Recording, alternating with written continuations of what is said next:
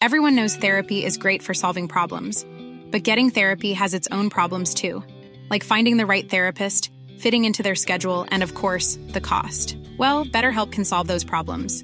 It's totally online and built around your schedule. It's surprisingly affordable too. Connect with a credentialed therapist by phone, video, or online chat, all from the comfort of your home. Visit betterhelp.com to learn more and save 10% on your first month. That's BetterHelp H E L P. Espi, ¿estás preparado para lo que va a ocurrir en el programa de hoy? ¿Qué, qué va a ocurrir? Pues mira, aparte de que están Jesús Callejo y Sergio Cordero, está Mm. un señor que lo sabe todo. ¿Todo? Entonces, todo.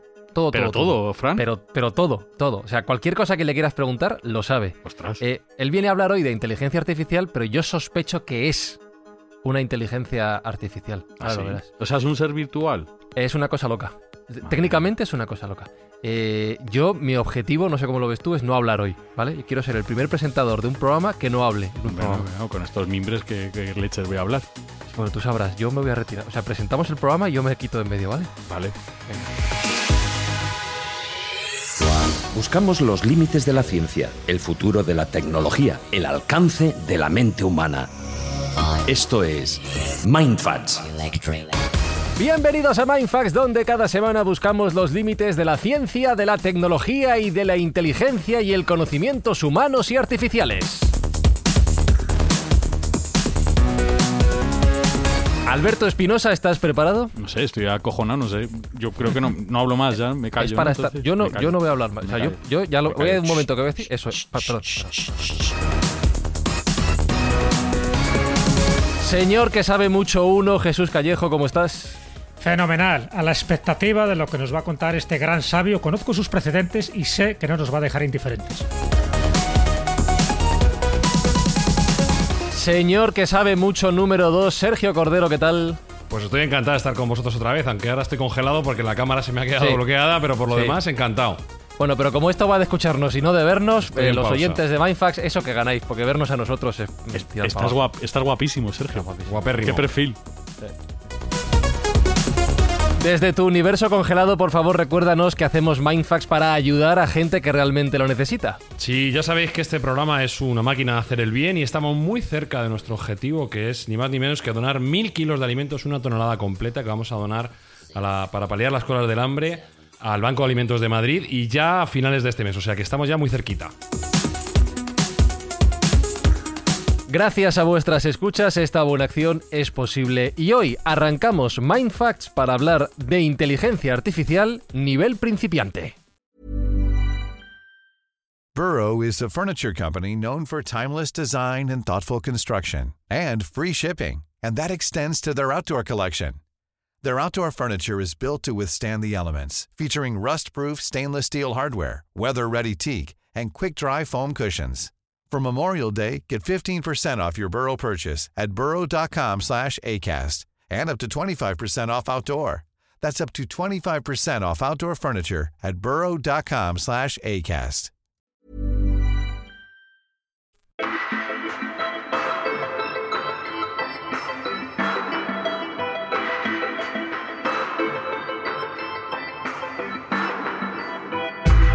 Que mira, Espinosa, tú te digo el currículum de este señor, que, que ya verás que lo sabe todo. Mira, es, es doctor en inteligencia artificial por la Universidad de Deusto. O sea, luego antes es otras cosas, pero ya doctor. O sea, que no solo eso, o sea, más No, cosas. más, pero esto es, digamos, la punta de la pirámide. Arriba. Eh, luego es profesor, es, es investigador también. Quiero decir, lo sabe todo el futuro, pero encima investiga más para el futuro para adelante. ¿Vale? Y además tiene un postcard. ¿También? También tiene un postcard. ¿Y cuándo vive? Sí, no lo sé, yo eso eh, estuvo hace poco en la claro, escuela no de la vi- brújula. No vivirá porque es una inteligencia Claro, artificial. Tiene 24 horas cada 24 Claro. horas o lo que quiera. Claro. Eh, tiene un postcard que se llama Arqueología Nintendo, Uy, eh, que le gustan los videojuegos. mola. Y el, Super Mario. Ah, yo escucho un- escucho un capítulo, está muy chulo, lo recomiendo. Sí, sí, sí. Yo también, Sí, yo también. nada, que Arqueología los, Nintendo. los oyentes hay que lo apunten para, para darle fuego a eso. Para darle Y fufa, como dice nuestra amiga Como dice Ser School, darle fufa. Pues darle fufa a Arqueología Nintendo, el podcast de Eneco Osaba. Eneco, ¿qué tal? Bienvenido Hola, a. Mindfacts. Un auténtico placer estar aquí con vosotros y con ganas de conocer a esa persona que decís que lo sabe todo. Porque yo creo que no soy, ¿eh? No, no, no, no vayas de humilde, Eneco, porque No disimules, no disimules. Una cosa loca. Sabemos que hay varios enecos en ti. Sí, ah, mira, yo te voy a hacer una pregunta y dejo que ya Jesús y Sergio te acribillen a cuestiones. Si Espi quiere participar también, por supuesto, yo ya te digo que mi objetivo hoy. A mirar. Ya, yo también, yo voy a poner. ¿Tienes palomitas, Espi? Sí, mira, voy a hacerlas en el microondas. Pues me, me vendrían bien. La primera pregunta es: ¿qué es la inteligencia artificial? O sea, quiero decir, me- lo he dado todo con esta pregunta. Por Qué 25 original. pesetas. Pues seguramente eh, no es una pregunta, no es una tontería de pregunta, ¿eh? porque es muy difícil realmente responderlo. ¿eh? Muchas gracias. A ver, hay, hay que entender que la inteligencia artificial tiene un montón de años y que de la misma forma que el concepto de la inteligencia artificial ha ido evolucionando, también su definición. Si yo tuviera que definirlo de una forma súper aburrida, te diría que es la inteligencia llevada a cabo por las máquinas, pero es que eso no dice nada. Si vamos a la primera definición, que fue en 1956, creo, por John McCarthy, eh, ahí dijo que la inteligencia artificial era la ciencia y el ingenio de hacer máquinas inteligentes, especialmente programadas, eh, bueno, para realizar cómputos inteligentes. A mí esa me sigue sin decir absolutamente nada. Pero la actual, la que yo considero que es actual, la que a mí más me gusta, con la que yo me siento más cómodo, con la que yo duermo tranquilo, es eh, muy reciente, es de Andreas Kaplan y Michael Heinlein, y dejarme leerla porque no es sencilla, ¿eh? Lu- Luego os la explico. La capacidad de un sistema para interpretar correctamente datos externos, para aprender de dichos datos y emplear esos conocimientos para lograr tareas y metas concretas a través de la adaptación flexible. Es tremendo. Pero que por algo este señor es doctor en. al final se trata de hacer máquinas, programas, sistemas que sean capaces de aprender de lo que tú le estés proporcionando a esa máquina y que todo ese conocimiento que está adquiriendo lo utiliza para resolver un problema. Que puede ser predecir, eh, yo qué sé, predecir el tráfico que va a haber mañana en una autopista o trazar una ruta de Google Maps, por ejemplo. Ir más lejos. Ahí está, ahí lo dejo. Pues, oye, con esa definición, desde luego, puede abarcar muchas cosas.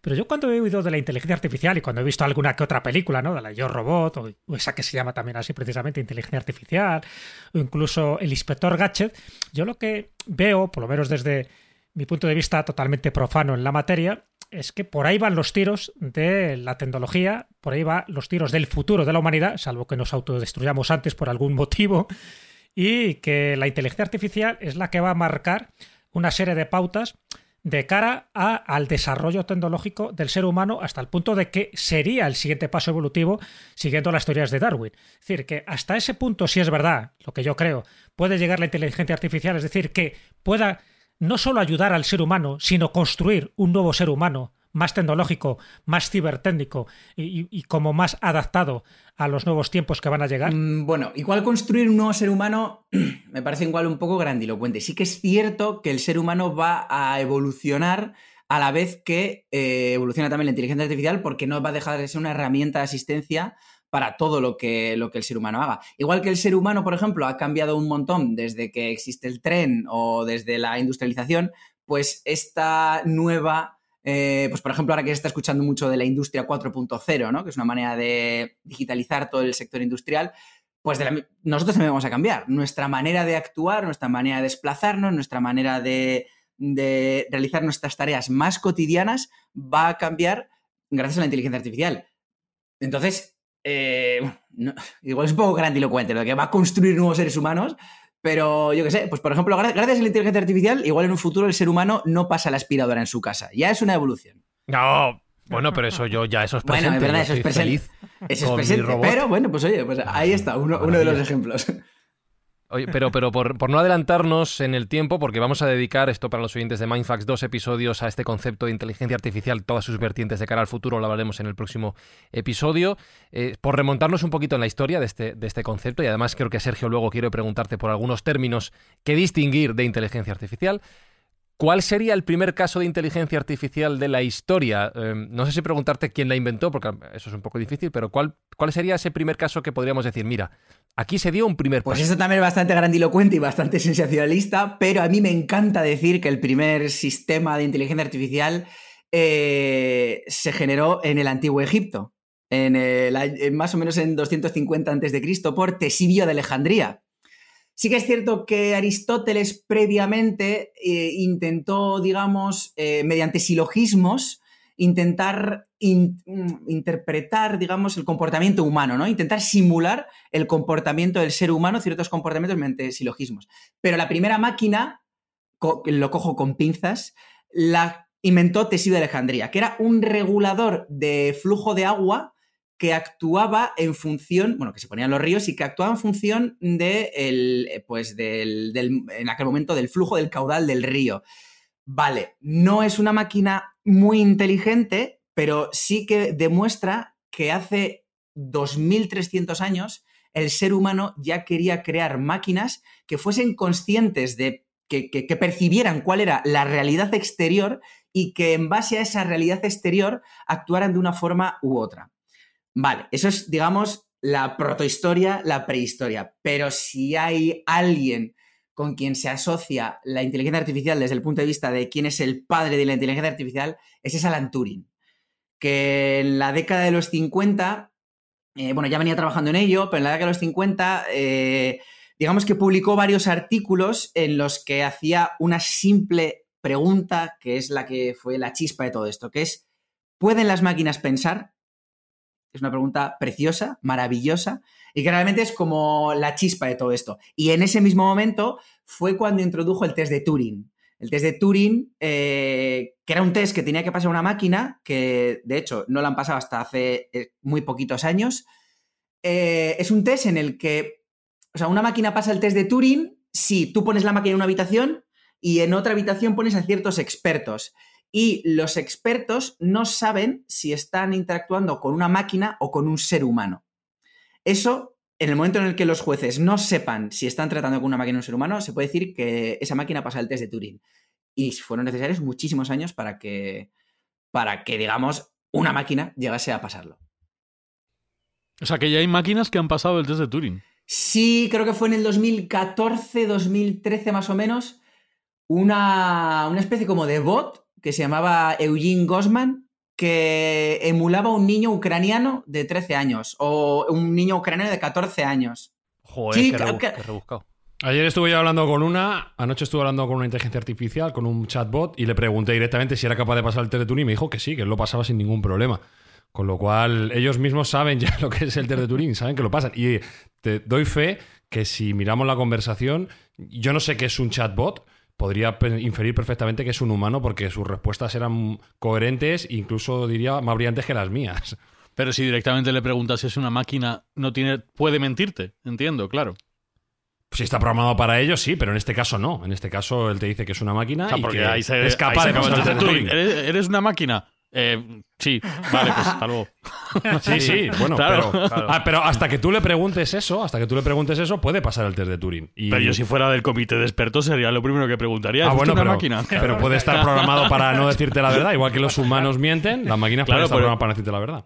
Por eso, por eso pregunto, que puede, que saben, entiendo que pueden mentir. De hecho, cuando has hecho esa pregunta, Eneco ha levantado los ojos como diciendo, no es tan sencillo, me da mi sensación. A ver, no es que sea sencillo, sino que también hay que valorar el hecho de que tú le preguntes a una máquina, oye, eres una máquina, y que la máquina sea capaz de responderte, pues sí, mm. mira, yo soy una máquina. Sé que, tú querías que yo fuera un humano, pero no soy una máquina. Así que si quieres hablar con un mm. humano, espera los 30 segundos de, espera para que te atienda el de la telefónica esta. Entonces, oye, y luego también algo muy importante, que ha evolucionado también y que es la locución. Porque hasta hace muy poco este tipo de robots lo malo que tenía era que eran precisamente unas voces muy robóticas. Ahora ya tiene una locución prácticamente perfecta. Joder, que te llama una máquina para darte la cita del COVID y que crees que es un ser humano. O sea, es increíble. Bueno, a mí me deja pasmado. Sí, hay que, hay que echar un vistazo a la tecnología de Google que tiene, que se llama Google Duplex, que bueno, pues eh, también cuando la presentaron parecía ciencia ficción absoluta. Fue tremendo. Es cierto que creo que fue hace dos años que se presentó y todavía no está implementada, al menos en España, en Estados Unidos creo que hay, algo, pero es un asistente virtual absolutamente brutal, te, puede engañar perfectamente. Sí, para que la gente se haga una idea de lo que fue aquella presentación, si no recuerdo mal, o el ejemplo que yo vi era un sistema automatizado de Google que hacía llamadas a comercios preguntando si iban a estar abiertos en tal fecha, por ejemplo, un festivo. Sí, o una mesa. Por ejemplo, y, las conversaciones eran tan reales que la persona que estaba al otro lado del teléfono no era consciente de estar hablando con, con una máquina, lo cual plantea muchísimos debates éticos que seguramente van a salir a lo largo de, estos programas. Sin contar sumado a la imagen, porque vi el otro día una aplicación de, de caras y que eran realmente reales. O sea, es que eran reales hasta los brillos de la nariz, los, pliegues de las arrugas, me pareció alucinante. Bueno, que está aplicado a los videojuegos, claro. Da miedito. Mm. Jesús lleva un rato queriendo hablar. No, sí, sí, no, es que es interesantísimo todo, pero un poco al hilo de lo que decía Eco, de que, bueno, esta inteligencia artificial aplicada a las máquinas, esa capacidad que tienen de pensar, ¿no? Incluso de superar un test de Turing. Pero ahí hay una palabra que está de moda, por lo menos yo no la conocía, que es sintiencia. Esa palabra que es esa capacidad que tienen de pensar las máquinas, pero también de sentir. Es decir, de la capacidad que pueden llegar a tener emociones y tener dolor, sintiencia. Sintiencia. eso va por ahí los tiros, es decir, que ya la capacidad de pensar ya está hecha y además se sabe que se van retroalimentando este tipo de máquinas en función de la información que les va llegando, pero ahora mismo son capaces de sentir vamos a entenderlo desde un punto de vista de lo que nosotros entendemos por sentir. Está claro que una máquina lo sentirá de otras maneras, pero lo que decíamos de la mentira, es decir, puede hacer una mentira, puede engañarnos, puede ser consciente de que nos está engañando y de que nosotros le podemos hacer sentir contradicciones, por ejemplo. Es que ahí entramos en la barrera que realmente, bajo mi punto de vista, es una barrera muy difícil de superar y son los sentimientos. Nosotros sabemos, eh, nosotros tenemos nosotros somos un conjunto de sentimientos y al final nosotros podemos dar una misma respuesta a dos personas diferentes con cierta connotación, con cierto doble sentido, con un sentimiento. Yo no voy a decirle buenos días igual a un amigo que al panadero, eh, igual hasta con más cariño al panadero que a mi amigo, pero bueno, pero es... Eh, todos esos sentimientos sé si serían simulados o forzados. Es decir, yo estoy jugando al FIFA y con Cristiano Ronaldo le mete una patada a Messi, se cae al suelo, hace que le duele, pero no le está doliendo me refiero, ese robot, ese personaje que sale en el videojuego está programado para que cuando le peguen finja dolor. Una máquina también, una máquina real, este es un ejemplo absurdo, pero una máquina real de estas que te puede, eh, que yo creo que en Japón ya existen, que están en recepción y que tú les preguntas si pueden contestar, a lo mejor ellas, tú si le metes un puñetazo, evidentemente no va a sentir nada, pero a lo mejor ella está programada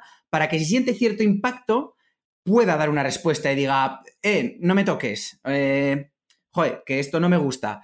O a lo mejor puede estar programada de cierta manera que si tú le hablas con ciertos decibelios, ella puede interpretar que le estás gritando y te puede decir, oye, por favor, me estás gritando, ¿puedes hablarme más despacio o más bajito? Entonces, esos sentimientos no dejan de ser programados. Claro, yo creo que tú vas más eh, hasta, o sea, el hecho de que las máquinas sean tan inteligentes que puedan retroalimentarse a sí mismas, aprender eh, ellas mismas y llegar incluso a sentir. Pero hay algo muy importante y es que para que una máquina pueda realizar algo, tiene que haberlo aprendido. Es decir, pero aprendido de verdad. O sea, tú tienes que enseñar a una máquina a enamorarse para que ella se enamore. Bajo ciertos patrones que se tienen que cumplir para que ella sienta amor.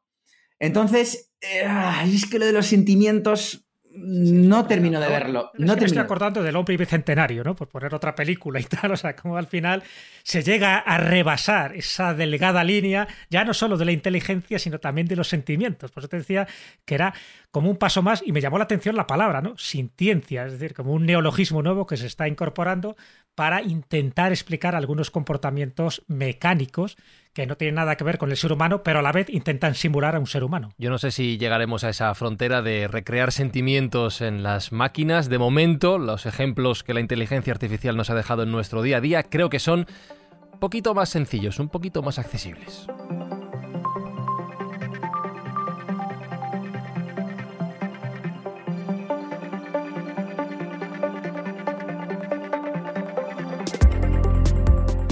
Porque en esa definición avanzada de señor que sabe cosas que has dado en eco, eh, que soy incapaz de reproducir ahora, no me la he grabado en la cabeza, sí que has descrito un cierto procedimiento mecánico, ¿no? Es decir, eh, esta máquina recibe instrucciones, las procesa y a partir de ellas es capaz de construir. Eso puede ser, eh, grosso modo, la, definición que nos has transmitido de inteligencia artificial. Eso se puede aplicar a muchísimas cosas que ya hemos hablado que tenemos presentes en nuestro día a día. No tenemos más que ir a nuestro teléfono móvil para comprobarlo.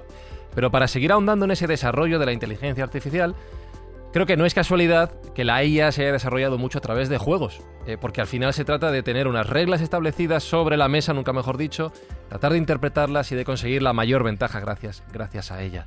Este ha sido uno de los campos de desarrollo de la, inteligencia artificial, ¿no? Lo vimos, por ejemplo, con el ajedrez, lo vimos con otras disciplinas. Acabas de dar en el clavo, y es que puede parecernos un, ejemplo un poco eh, superficial, pero uno de los grandes hitos de la inteligencia artificial está considerado el día que Deep Blue le gana a Gary Kasparov. Porque es el momento en el que realmente vimos el potencial que tiene la inteligencia eh, artificial. Y ya empezó a escucharse eso de inteligencia artificial fuera de los ámbitos académicos e de investigación. Sí que es cierto que ya existían los videojuegos para aquel, en aquel momento, los cuales algunos tenían más inteligencia artificial que otros, pero no era algo tan popular. En el momento en el que, pues eso, en el momento en el que Gary Kasparov fue derrotado por Deep Blue, eh, eso fue una auténtica explosión. Desde ese momento ha habido muchos hitos también relacionados con el tema de los juegos. Por ejemplo, en el 2011, en Estados Unidos, una máquina consiguió ganar a un concurso televisivo, eh, se llamaba Jeopardy, que era de preguntas de, cultura general. Que era como si tú... Como saber y ganar nuestro. Eso es, eso es. Y tiene esta musiquita. O sea, ¿me estás, diciendo, ¿me estás diciendo que una máquina ganó a Jordi Hurtado? No puede ser verdad eso. Pues, eh, bueno, que eh, realmente... El combate definitivo. Claro, ¿Quién te dice que Jordi Hurtado no es una máquina? Ya, por eso, por eso, que no me lo creo. No me lo puedo creer. Inmortal, además. Claro. Claro, que, que, alguien puede pensar, joder, pues tampoco tiene tanto mérito, porque una máquina al final lo único que tiene que hacer es mirar en Wikipedia las preguntas y ya está. Pero no, es muy difícil, porque una máquina tiene que eh, saber interpretar lo que el presentador le está preguntando, después de interpretarlo, tiene que buscar la respuesta y tiene que filtrarla de tal forma que dé una respuesta adecuada. No todas las preguntas van a ser tan fáciles como cuál es la capital de Kazajistán. O sea, hay preguntas mucho más difíciles y que una máquina sepa responderlas y que gane un concurso de este estilo es un hito. Después. Y sobre todo entender los contextos, que era lo complicado para la máquina. Entender contextos. Efectivamente, sí. Luego, últimamente se ha hecho. Perdona, te, termino con un ejemplo más. El, algoritmo de Google para ganar al Go que el AlphaGo, que, que ganó a, jugadores profesionales del Go, del juego este típico oriental, que también es otro de los sitios y súper famoso en aquella época. Hay, un documental, me parece que es en Netflix, donde se explica todo el procedimiento y es espectacular. A cualquiera que le pueda interesar, es flipante cómo consiguen que la máquina, y hay que explicar un poco para los que no saben mucho, como en mi caso del Go, pues es un juego que tiene casi infinitas posibilidades, tiene muchísimo más que el ajedrez. Entonces, eh, la dificultad para que una máquina gane a un ser humano, pues era exponencialmente mayor que lo que pudo ser en su momento el hito de ganar al gran maestro Kasparov, o Karpov en este caso. Con lo cual, bueno, pues eh, era una barrera que se rompió tremendamente y a partir de ahí la inteligencia artificial ha ido eh, sumándose a nuevos juegos muy difíciles, como por ejemplo el League of Legends y otra serie de juegos que son eh, bueno, pues más complejos. Cada vez ha ido aumentando la complejidad de estos juegos. Y parece ser que hay una barrera que no son capaces de sobrepasar, que es el Magic the Gathering, que es un juego de cartas en el cual hay tantísimas variedades y tantísimas cartas distintas que pueden entrelazarse y jugarse que todavía una inteligencia artificial no ha sido capaz de ganar a los mejores jugadores del mundo. Pero bueno, es una cuestión de tiempo, se da por hecho que es una cuestión de meses probablemente o de pocos años en las cuales la, la potencia vaya aumentando, las, la inteligencia artificial cada vez sea más inteligente, cada vez aprenda más recursivamente y sea capaz de vencer a, los más inteligentes jugadores humanos.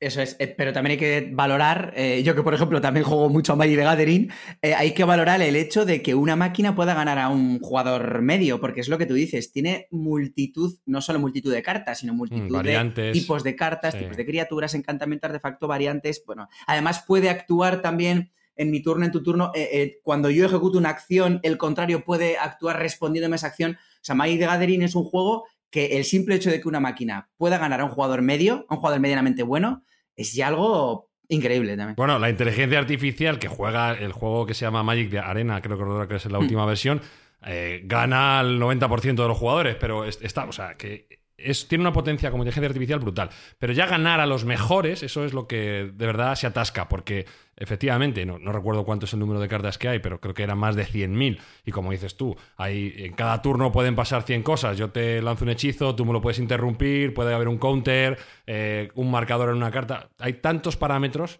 que, bueno, pues el ámbito donde tiene que aplicarse esa inteligencia es casi infinito. Entonces, esa parece ser que es la última barrera a nivel de juegos, porque todos los demás, StarCraft, League of Legends, Fortnite, todos ya nos sobrepasan, con lo cual nos queda eso. Luego hay, un ejemplo que a mí me encanta, en el 2017 un algoritmo que se llamaba Libratus, eh, hicieron en Las Vegas una competición, un torneo que era cerebros versus inteligencia artificial. y, evidentemente ganó la inteligencia artificial. Los cerebros fueron eh, aplastados. O sea que grandes jugadores profesionales del póker fueron aplastados por, la inteligencia artificial. De hecho, ahora mismo el no y nadie época, yo creo que está, está complicado, sí, sí. Por, eso digo. Bueno, pero recuerda que antes de que ganara sí, sí, sí, es verdad. Kasparov el año anterior sí ganó al Deep No, bueno, y de hecho en el, caso, en el caso del Go también la máquina perdió los primeros juegos, pero luego fue capaz de aprender y más interesante todavía fue capaz de improvisar y fue capaz de cambiar su formato de juego a un formato como si fuera un humano, que no era predecible, que no era aprendible. Entonces eso fue lo que de verdad sorprendió a los creadores de Go, que él mismo aprendió a cómo sorprender al, enfrentar, a enfrentarse a la persona que tenía enfrente, que era mucho más profesional y mucho más racional. Y decíais del póker, hay una leyenda urbana que salió en Wired, no sé si será verdad o no, en el cual se decía que en los años 2015-2016 eh, hubo un grupo de hackers que fue capaz de crear una inteligencia artificial que era capaz de vencer al póker online a todos sus competidores, con lo cual la dejaban jugar 24 horas al día y fue un negocio multimillonario para aquellos hackers que fueron capaces de crear esa inteligencia artificial que estaba tan bien definida y también diseñada que se dejaba perder cada X partidas, no ganaba todas. Entonces, cada dos, tres partidas perdía, perdía grandes cantidades. O sea, estaba tan bien diseñada que efectivamente cometía fallos. Y hasta que pudieron encontrarla, o por así decirlo, localizarla, parece ser que esquilmó eh, cientos de millones de dólares a las grandes casas de apuestas. Casi nada. Yo que, y luego, lo del tema del Go, eh, cuando le ganó, yo leí una vez que cuando le ganó al, mejor jugador, que es Lee Sidol, eh, creo que incluso se retiró. Dijo, yo ya me ha ganado una máquina, yo ya no juego más. Me suena me suena. ¿En serio? ¿En serio? Ah, era que decías que se retiró la inteligencia artificial. No, no, en el documental sale, de luego, él sale muy acontecido, medio lloroso y humillado absolutamente porque, bueno, él, no sé si seguirá, entiendo que seguirá siendo una figura mundial del Go, pero en aquel momento era el dios del Go. Y perder contra una máquina no entraba dentro de, ningún, de ninguna apuesta, con lo cual para él fue una humillación bastante importante. Claro, eh, mirad, en la escóbula de la brújula, el hermano pequeño de este podcast de Mindfacts, eh, han coincidido en dos episodios, mm. uno con Eneko Osaba sobre la historia de los videojuegos, que os animamos a escuchar, y otro sobre la historia del ajedrez, precisamente con Alfonso Romero, uno de los eh, mejores jugadores españoles de ajedrez, con el cual hablamos de este tema, de la convivencia y el futuro entre los jugadores humanos y las máquinas, y bueno, creo que al final es algo con lo que nos vamos a tener que acostumbrar. yo le planteaba que sí, que un, mundo de partidas entre máquinas sería muy aburrido, que es donde está la imperfección del ser humano, ¿no? Pero estamos obligados, y ya voy más allá de los videojuegos, a convivir con estas inteligencias artificiales incluso en nuestro día a día. Yo tengo aquí al lado, que me encanta, el Google Home. Eh, tengo otro Alexa eh, y a mí me encanta pedirle ciertas cosas a veces, no sé, me resulta mucho más sencillo. Por ejemplo, ok Google. Manda un bizón a Sergio. ¿Quién es Jesús? ¿Quién es Jesús Callejo? Según Wikipedia, Jesús Callejo Cabo es un investigador y escritor español, licenciado en Derecho por la Universidad de Valladolid. Vale. muy listo. ¿Eh? ¿Has visto? Te tiene fichado. ya veo, ya veo. Bueno, me tiene fichado Wikipedia, más bien. Pues Wikipedia. Pero esto, eh, algo que parece al principio cuando te lo cuentan, vas a tener un cacharro en casa, en Eco, que te va a responder a tus preguntas, que te va a hacer ciertas tareas, que te pone en marcha ese robot aspirador del que he hablado antes, te suena un poco a, ciencia ficción, a película. Luego te, te, despierta muchas dudas. Al final lo acabamos utilizando, lo llevamos en nuestro móvil. Estamos obligados, bueno, no sé si obligados, estamos condenados a entendernos con las máquinas y con la inteligencia artificial más allá de plantearnos ese límite de no, me ha ganado la máquina, pues ya me retiro, no, ya me enfado y no respiro, ¿no? Tenemos muchas cosas que hacer con ellas también. Efectivamente, y de hecho es que has vuelto a dar en el clavo, o sea, has dicho que no ibas a hablar mucho y cada vez que, o sea, has vuelto a dar en el clavo porque es... Son las gafas, Eneco, las gafas. el último punto... Las gafas inteligentes. El, último punto de inflexión en el mundo de inteligencia artificial está considerado ese que tú has dicho, el hecho de que los aparatos ya entren en casa, sobre todo con el Google Home, Alexa, Cortana, Siri, que ese tipo de asistentes entren en casa y no solo eso, sino que han entrado también la rumba para aspirar la, la, pues, pues la casa y, bueno, los videojuegos también, nuestros móviles, eh, los robots de cocina, que bueno, bueno, sí, tampoco son tan inteligentes, pero bueno, tienen lo suyo. O sea que ya está aquí, ya, ya tenemos la inteligencia artificial. ¿Qué tenemos que hacer nosotros? Evidentemente, adaptarnos y saber aprovecharla. La inteligencia artificial nos da unas comodidades que, que a día de hoy son son increíbles. Y evidentemente no solo desde el punto de vista de la comodidad que nos da en casa el no pasar la aspiradora, sino cuando tú vas a un parking y no tengas que meter la tarjeta porque hay una cámara que te detecta la matrícula, ya sabe que has pagado y lo que sea. Por ejemplo, es que en el, en el día a día tenemos multitud de, de casos de inteligencia artificial que son una auténtica maravilla y que nos están ayudando a, evidentemente, a, evolucionar como ser humano. También hay otros casos que es lo contrario y que dan bastante miedo, que si queréis podemos hablar de ellos, pero bueno, porque al final la inteligencia artificial yo siempre la asocio como con un cuchillo, que tú puedes utilizarla para preparar un plato de, de cocinar, para cocinar y preparar un plato magnífico, o puedes utilizarlo para hacer cosas realmente terribles. Entonces, claro, tú puedes, y ya se está haciendo, utilizar la inteligencia artificial para que cámaras de vigilancia detecten cuando un ser humano saca una pistola y actuar en base a ello, pero también puedes usar la inteligencia artificial para una cámara cualquiera que está en la calle, detecte que has aparcado en un sitio que no es el adecuado, reconocerte y multarte. Y ahí ya entra el tema de la ética de la inteligencia artificial porque dicen que te están invadiendo o sea, no es que digas que yo tengo mi derecho para quebrantar la ley y aparcar donde no, me, donde no debo aparcar, pero eh, tú están eh, invadiendo tu intimidad más, más íntima, ¿no? Y es como, ahí tenemos, ¿no? Pues los diferentes tipos de, de pues de, paradigmas. Y sí que es cierto que, bueno, que volviendo al inicio, el hecho de que la inteligencia artificial haya entrado en casa es el último de los grandes hitos de este campo sin salirnos del ámbito doméstico, por poner un ejemplo de los pros y contras que tiene la inteligencia artificial. Hablo de la domótica, ¿no? Mm. Está cada vez más en boga, esas casas inteligentes donde prácticamente lo tienes todo, solo con tu voz puedes subir, bajar persianas, encender la luz, graduarla, poner la tele, poner la vajilla, etcétera, etcétera, etcétera. Pero en su otra parte, la parte más negativa, ¿no podríamos ser al final esclavos de la propia casa? Sí, de la misma forma que ya somos esclavos de nuestro propio móvil, y, ya, y somos esclavos de nuestro propio coche o, lo que sea, ¿no? Entonces, al final, el ser humano siempre se ha hecho esclavo de todas las máquinas que han ido facilitándole el, trabajo.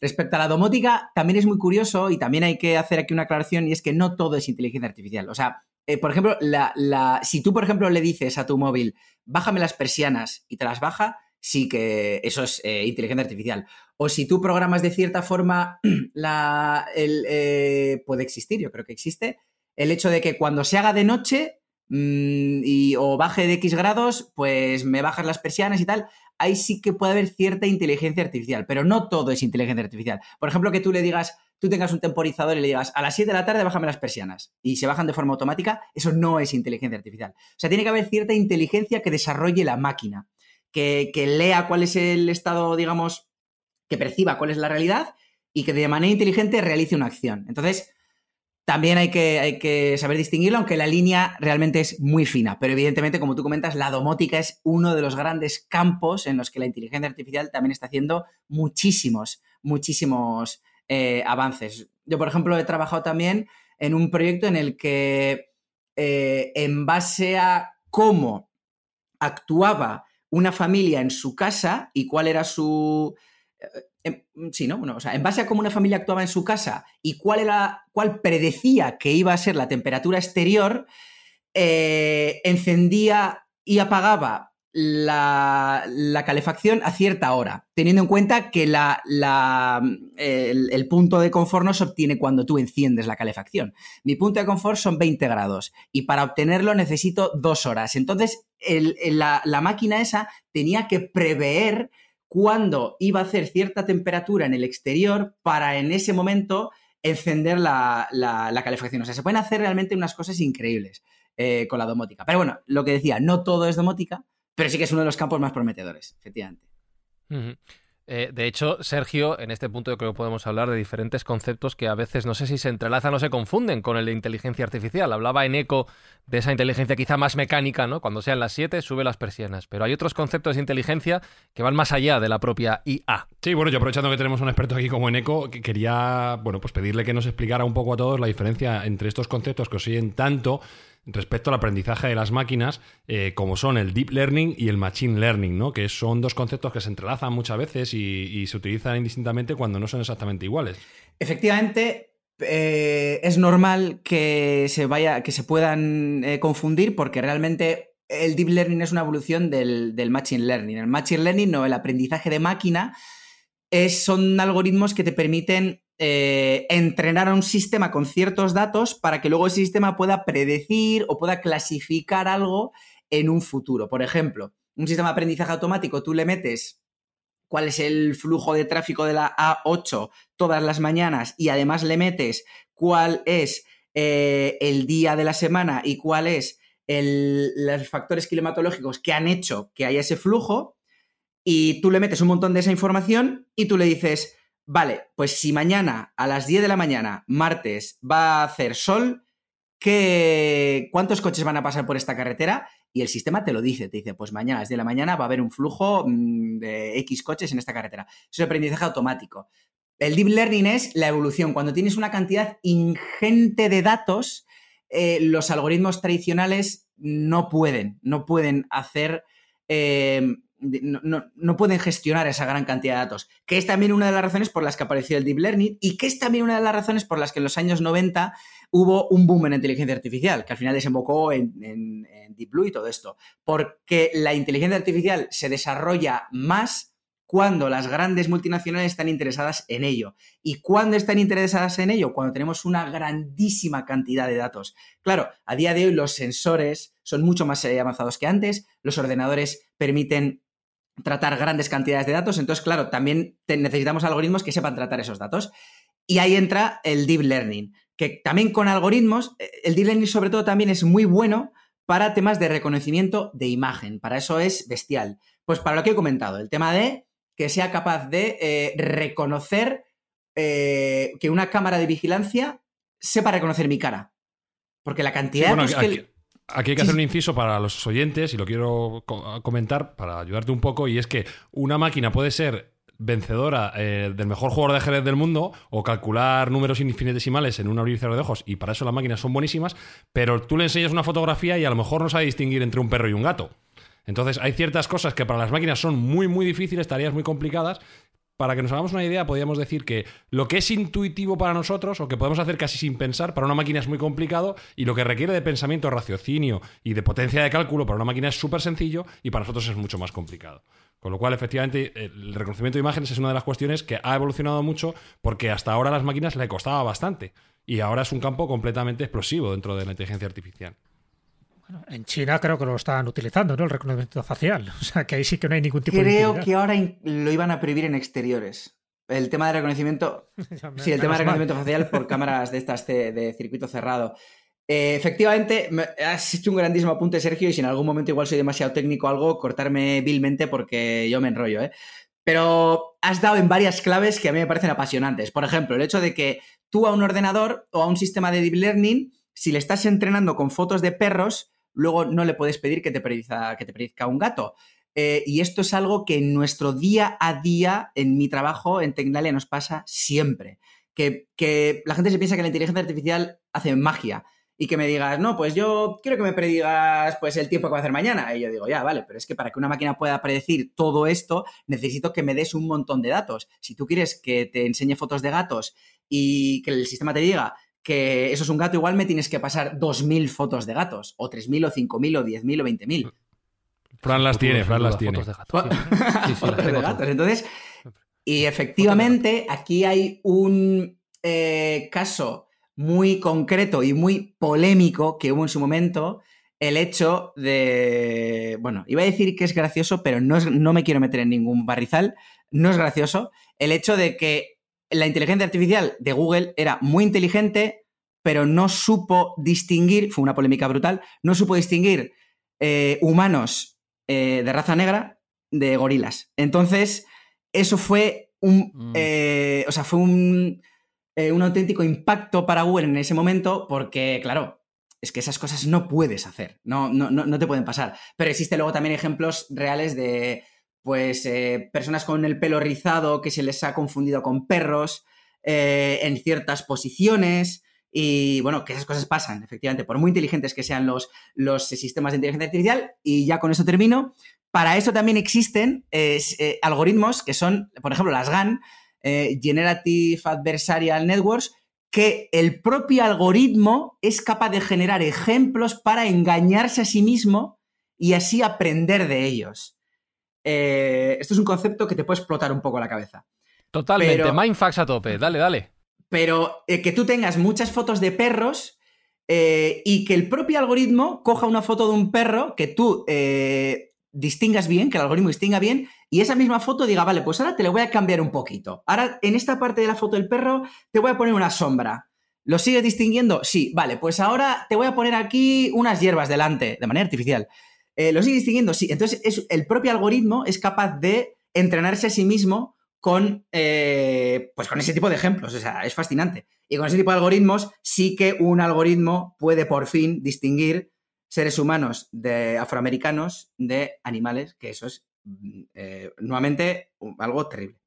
Hablando de esto, te quería preguntar si una leyenda urbana que corre por internet, si es cierta o no. Yo creo que sí es cierta, pero espero que tú me lo puedas confirmar. Es si cuando cumplimentamos un captcha en internet, de esto de elige los camiones, elige el paso de cebra, los semáforos, estas cosas que tienes que, que cuando vas a hacer un formulario en internet te pide que elijas una foto, si en realidad lo que estás haciendo es entrenar a patrones de inteligencia artificial de reconocimiento para que las máquinas estén valoradas por un, por un humano.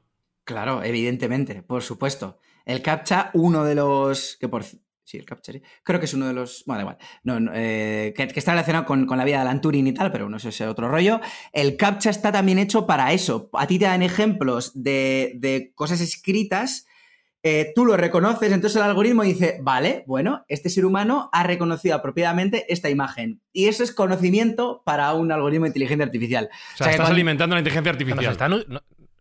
Claro y, claro, ¿y por qué creéis, por qué creéis que ahora ya no hay captchas de los de eh, ¿qué pone aquí? 4N5H, sino que los captchas de ahora es te muestro nueve fotos, dime en cuáles hay semáforos y en cuáles no. Mm. Eh, Os fijáis que al final encaja mucho con el tema de deep learning que estaba hablando de que es muy potente para el reconocimiento de imágenes, reconocimiento facial y tal. Pues estamos entrenando eh, algoritmos de, deep learning. Estoy viendo caras ahí de que estáis flipando. Oh, yo estoy flipando en colores. Pues sí, sí, por eso los captchas están cambiando ahora. Qué barbaridad. ¿Os pensáis eh, que era gratis? Esto, internet os pensáis que era gratis?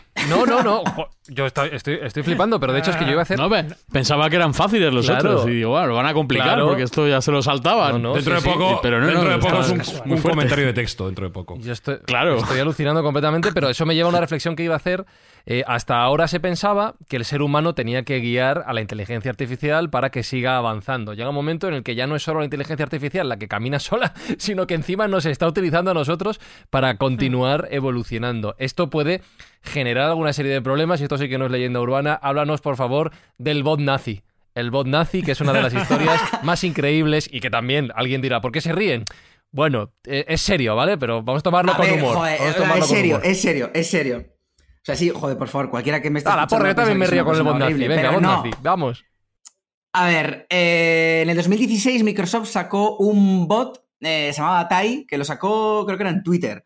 Y era un bot que en un primer momento era una maravillosa persona que iba aprendiendo a través de las interacciones que la gente le hacía, ¿no? Y además era como que se adaptaba al lenguaje de los millennials. Y... De ahí el problema. Al principio Al, principio eh, respondía sencillas preguntas, ¿no? Pues, eh, ¿qué te gusta? Va, pues el helado de fresa. ¿Dónde vas a ir mañana? Pues va a ir a la playa. Oye, ¿cuál es la capital de no sé qué? Pues tal. ¿Qué ha hecho la Leti de Bilbao? Pues ha perdido, como siempre. Entonces, a base de ir aprendiendo de las interacciones de la gente, porque la gente es muy graciosa, pues eh, este robot acabó convirtiéndose en un fascista y un racista eh, diciendo comentarios como odia a todos los humanos, vamos a construir un muro y lo va a pagar eh, México, Hitler tenía razón y odia a los judíos. Diría, me puto, me puto flipa Hitler, o pues, sería con la millennial.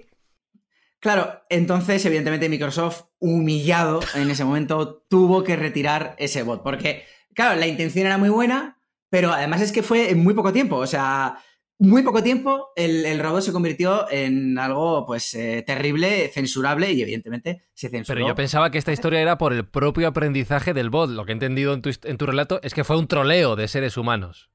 ¿O no? Sí, bueno, pero que también hay que entender que para que el robot eh, sea capaz de generar esos conocimientos hay que hacer mucho troleo. O sea, eh, luego también está el, ejemplo del videojuego Civilization 4, creo, algo así, en el que se simuló una partida y la inteligencia artificial llegó a, demostrar que el sistema político que más que permitía la mayor prosperidad era la dictadura. Entonces, o sea. Bueno, que le, pregunten a China hoy en día, tampoco anda muy claro, no, el tema. lo afirmaría. Mm, claro, entonces, eh, sí, em, la inteligencia artificial también eh, viene también muy al hilo de, algo que, está muy al hilo de lo que estamos hablando ahora. Que en manos de personas inapropiadas, la inteligencia artificial es muy peligrosa. esto nos deja, y en manos deja a las puertas de un montón de debates que, si os parece, vamos a dejar para el próximo episodio, para la próxima semana, donde prepárate en eco porque te van a descargar todas las preguntas de lo gordo, lo gordo. Sí, que tienen aquí los compañeros que son de pensar mucho, son de pensar mucho con inteligencia artificial. Así que prepárate bien la lección porque te lo van a poner difícil la semana que viene, Eneco. Joder, pues aquí ya había algunas preguntas pues, complicadas, eh, madre mía, estoy, estoy No, no, no, quédate, quédate, aquí siete días. Eh, Alberto Espinosa, ¿qué te ha parecido? Eneco lo sabe todo. No, no, no, ¿Lo sí, sí, parece que hay más, hay además. Más, la semana que viene Nivel experto. Dale tiempo, dale tiempo. La semana que viene más mejor.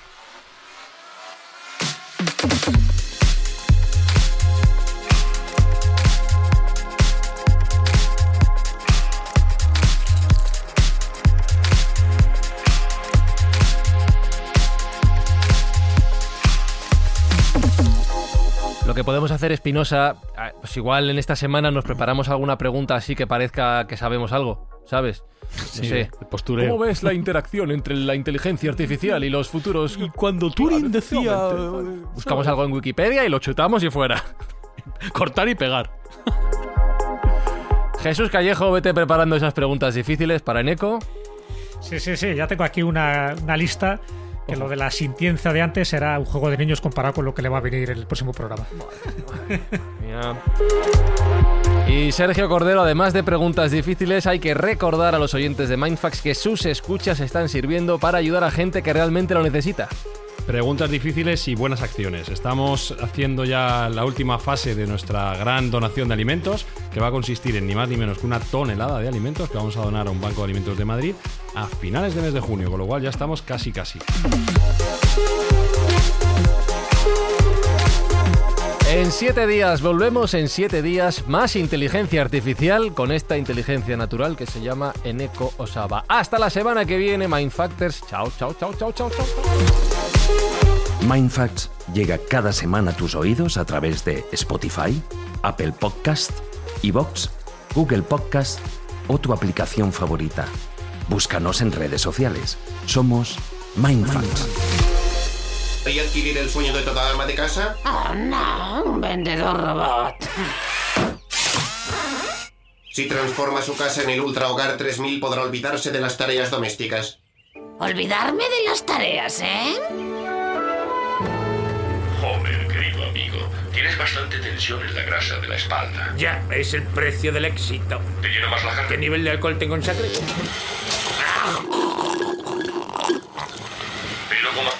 Pues llénala. Marge es una mujer realmente impresionante. Sí, es muy maja. Tienes verdadera suerte de estar con ella. De suerte nada. La dejé preñada. Ahora no tiene escapatoria. Estamos unidos hasta que la muerte nos separe. Pero si me muero, será totalmente libre de irse. Con un hombre o una máquina. una máquina. Sí, una máquina. Hi, I'm Daniel, founder of Pretty Litter. Did you know cats tend to hide symptoms of sickness and pain? I learned this the hard way after losing my cat, Gingy. So I created Pretty Litter, a health monitoring litter that helps detect early signs of illness by changing colors, saving you money and potentially your cat's life. Pretty Litter is veterinarian developed, and it's the easiest way to keep tabs on your fur baby's health right at home. Go to prettylitter.com and use code ACAST for 20% off your first order and a free cat toy. Terms and conditions apply. See site for details.